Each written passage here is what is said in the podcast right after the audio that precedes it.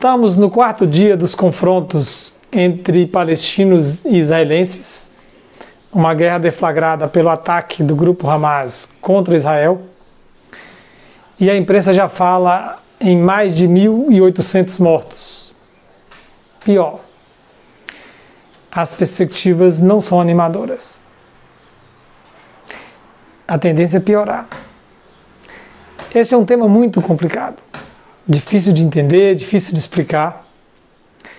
Então, vamos contar com a participação do professor César Henrique de Queiroz Porto e Tiago Pereira para nos ajudar a decifrar este enigma. Vejam. Professor César, o que está acontecendo no Oriente Médio? É, nós tivemos aí, né, no sábado, o ataque do Hamas ao território de Israel, né, cidades de Israel, especialmente no sul de Israel, né, a partir da faixa de Gaza. É, o Hamas tem atacado vários pontos de Israel, com mísseis, com invasões também, né? sequestro de, de pessoas israelenses, né? reféns israelenses. Tá? E agora a gente tem visto a reação de Israel a essa investida do Hamas. O Hamas é de onde especificamente, cara? Então, o Hamas, a gente pode pensar muitas perspectivas, mas sintetizando aqui, já, já que a gente não uhum. quer esgotar o tema, que o Hamas é um grupo fundamentalista é, ligado aos palestinos. Olha só, eu estou falando ligado, não estou associando totalmente okay. à população palestina. E ele nasceu, alguns até falam que muitos setores de Israel financiaram o Hamas. Há uma discussão sobre isso, Matheus. A gente vê como que é complexo. E o Hamas foi criado e fez frente ao grupo ligado oficialmente, reconhecido pela ONU e internacionalmente reconhecido como aquele governo ali dos palestinos. Embora o governo era autônomo, a gente vai estudar tudo isso agora, mas seria a liderança que a ONU e o mundo reconhecem como autoridade palestina. E ele faz força e se transforma de grupo terrorista também num grupo político e vence eleições, a gente vai discutir sobre isso, a partir de 2005, 2007, e virou também um grupo vinculado é, a essa ideia de negar Israel, de pregar o seu fim. O que é o Hamas, pelo que eles lutam e quais são os métodos de luta desse grupo? Então, o Hamas, ele é um movimento, é um movimento de resistência a ocupação israelense dos territórios palestinos, né? tanto da faixa de Gaza quanto da Cisjordânia e outros territórios que Israel ocupou. Ele tem uma dinâmica que combina assistência social, promove é, ações de, de educação, promove ações de lazer, e outras ações, mas tem um braço armado que promove também a luta armada contra Israel e promove inclusive o terrorismo. Né? É, Estados Unidos, Reino Unido e boa parte dos países europeus consideram o Hamas um grupo terrorista. Tá? É, então, o Hamas faz a luta armada, mas também emprega o terrorismo contra é, Israel. Então, o Hamas, enquanto movimento de resistência, nasceu sob o signo da luta contra a ocupação dos territórios palestinos. O movimento nasce nos anos 80, né, especificamente em 87, e a carta que constitui o movimento, é, ela consta um ponto que é um ponto considerado polêmico, que é a negação do reconhecimento do Estado de Israel. O Hamas não aceita, não reconhece o Estado de Israel. Né? E o Hamas, desde a sua origem, prega uma luta sem tréguas contra o Estado de Israel, para a expulsão de Israel. Né? Em termos ideológicos, o Hamas ele nasce como um movimento religioso, um movimento religioso que tem uma certa filiação à Irmandade muçulmana, né? Então faz parte do, do que nós chamamos de Islã sunita, de matriz é, fundamentalista. Tá? Você tem ali uma mistura política e religião, tá? que é um combustível é, ideológico que pode ser potencialmente explosivo, conforme a gente está assistindo. Eu estava analisando o tamanho da faixa de Gaza, que é onde está tendo a questão com Hamas e com Israel. Gente, a faixa de Gaza, ela tem mais ou menos 360, 335 metros, ou é, quilômetros quadrados. E ela é mais ou menos um terço do território da cidade do Rio de Janeiro. Então, nós estamos falando, gente, nós somos brasileiros, que somos o quinto maior país do mundo, demografia mais é, densa, mais concentrada no mundo. Quando começou esse conflito? Esse conflito tem uma longa duração, né? Para a gente não recuar muito no tempo, é, no contexto do nascimento do Estado de Israel, os, os vizinhos árabes, né, os, os países árabes, não aceitaram a partilha da ONU. Né? e atacaram Israel. Israel se aproveitou e ocupou vários territórios. Né? Ah, houve, ocorreram conflitos, guerras, expropriações. Né? Israel ocupa vários territórios. Isso no contexto da Primeira Guerra. E eles travaram várias guerras depois. Né? A mais importante foi a Guerra dos Seis Dias. Tá? É, nesse conflito, Israel ocupou vários territórios, é, entre eles é, a faixa de Gaza, né? E as colinas de Golã da Síria, é, Jerusalém Oriental e também a Cisjordânia, tá? É, então, a partir desse momento, o, o problema dos territórios ocupados é, se tornou mais acentuado, na medida em que houve o aumento da ocupação israelense nos territórios palestinos. Tá? Houve uma enxurrada de refugiados, em que houve o aumento da ocupação israelense nos territórios palestinos. Tá? Houve uma enxurrada de refugiados que saíram para os países vizinhos, né? Como a Jordânia, por exemplo, o Líbano, né? só para a gente citar. Então, nesse contexto, houve um agravamento do problema. Né? E aí o, o, o, Hamas emerge nos anos 80, né? numa dinâmica é, de resistência à ocupação uh, de Israel especialmente é, na faixa de Gaza, mas também é, em outras áreas, como a Cisjordânia.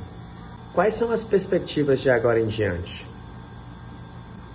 Muito bem, Chico. As perspectivas é, são complicadas, tá? porque é, Israel ele não vai ele não vai fazer acordo de paz com Hamas, né? Primeiro, porque o Hamas não reconhece a existência do Estado de Israel. Né? Isso é um problema. Segundo, Israel não vai abrir mão dos territórios que já ocupa. Né? Esse é o fator uh, que detona o processo, né? que detona a causa do Hamas. Ah, então nós temos aí um impasse. Né? E o conflito ele pode ter tréguas, provavelmente é, uma trégua vai ser assinalada a partir do momento que os combates se intensificarem, vem uma pressão internacional, porque você vai ter o problema da população civil no meio do fogo, tá? O, o, o custo humano vai ser muito grande quando Israel direcionar seu poderio militar né, em peso. Muitos civis vão sofrer, muitos inocentes vão morrer. A opinião pública vai se voltar contra Israel, Israel vai ser é, é, é, obrigado a assinar um, uma trégua. Né? Uma trégua que vai sobreviver até um momento que novas escaramuças, né? um novo ataque, uma nova provocação, de um lado ou de outro, direcionada. Né? Então não há possibilidade de negociação com Hamas? Muito curta, muito, muito estreita essa possibilidade. Mesmo porque você tem lá, dentro do movimento, é, você tem uma, um grupo de inspiração extremista, fundamentalista. Tá? É, a não ser que o movimento, o Hamas, consiga depurar o grupo como um todo, é, consiga alijar é, os fundamentalistas. Tá? Porque com o fundamentalismo islâmico você não tem trégua, você não tem diálogo. Né? É muito complicado. Embora a gente tem que reconhecer que dentro do Hamas você tem uma parcela do movimento que não é, é, é extremista.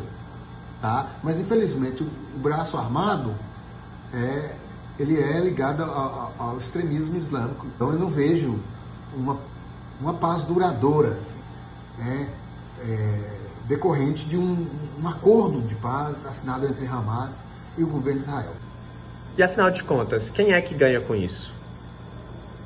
O Benjamin Netanyahu, ele já está saindo perdendo.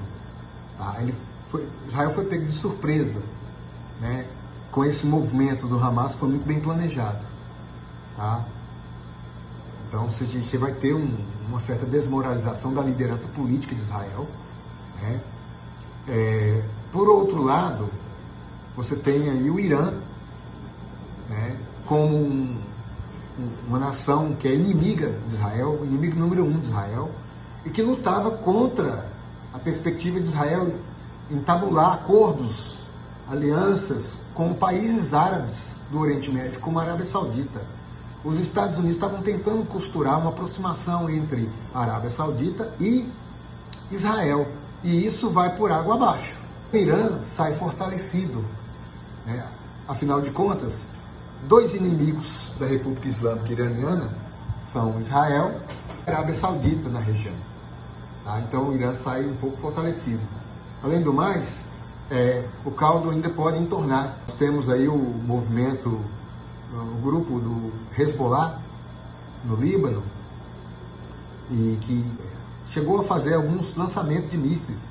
Se o Hezbollah entrar no conflito, vai ser mais um problema para Israel, porque o Hezbollah ele é apoiado diretamente pelo Irã e é, ele é muito mais poderoso e organizado do que o Hamas.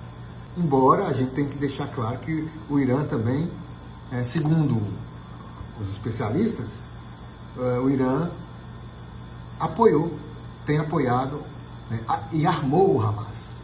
Tá? O Hamas de hoje está muito mais preparado é, do que o Hamas de 3, 4 anos atrás.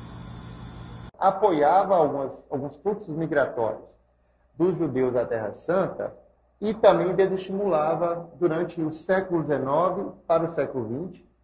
Isso em 1910, década de 20, década de, de 30.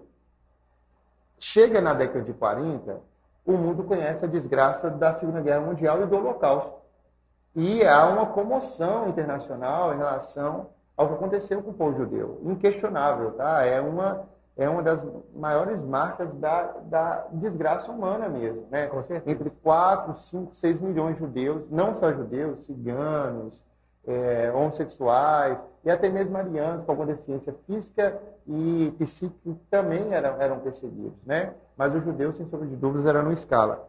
E no meio disso, a gente sempre fala, eu lembro muito que eram perseguidos, né? mas os judeus, sem sombra de dúvidas, eram no escala. E no meio disso, a gente sempre fala, eu lembro muito que a gente discutia isso, e os séculos XIX e XX são de exacerbações nacionalistas, não é? Imperialistas, a gente já sinalizou sobre isso. E vai ter um movimento europeu, sobretudo da comunidade judaica europeia, chamada de movimento de Sião, movimento sionista. Movimento político, movimento ideológico, movimento religioso, tudo isso com amplas raízes, que sempre defendeu a necessidade de criação de um Estado judeu, ou judaico, ou hebreu, Todas essas palavras, esses conceitos precisam ser diluídos à medida que a gente analisa qual é o movimento, que setor, que região geográfica.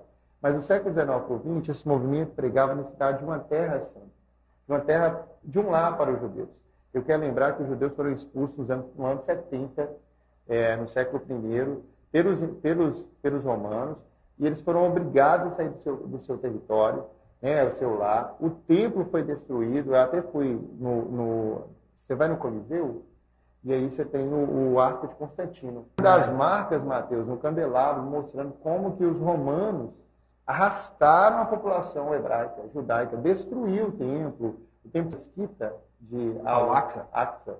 Ela foi construída, né, séculos depois, mas ela existe por séculos, no território que para as, para as profecias hebraicas e bíblicas dos cristãos tem que ser reconstruído o templo de Salomão. Então é um lugar sagrado, exatamente o mesmo lugar.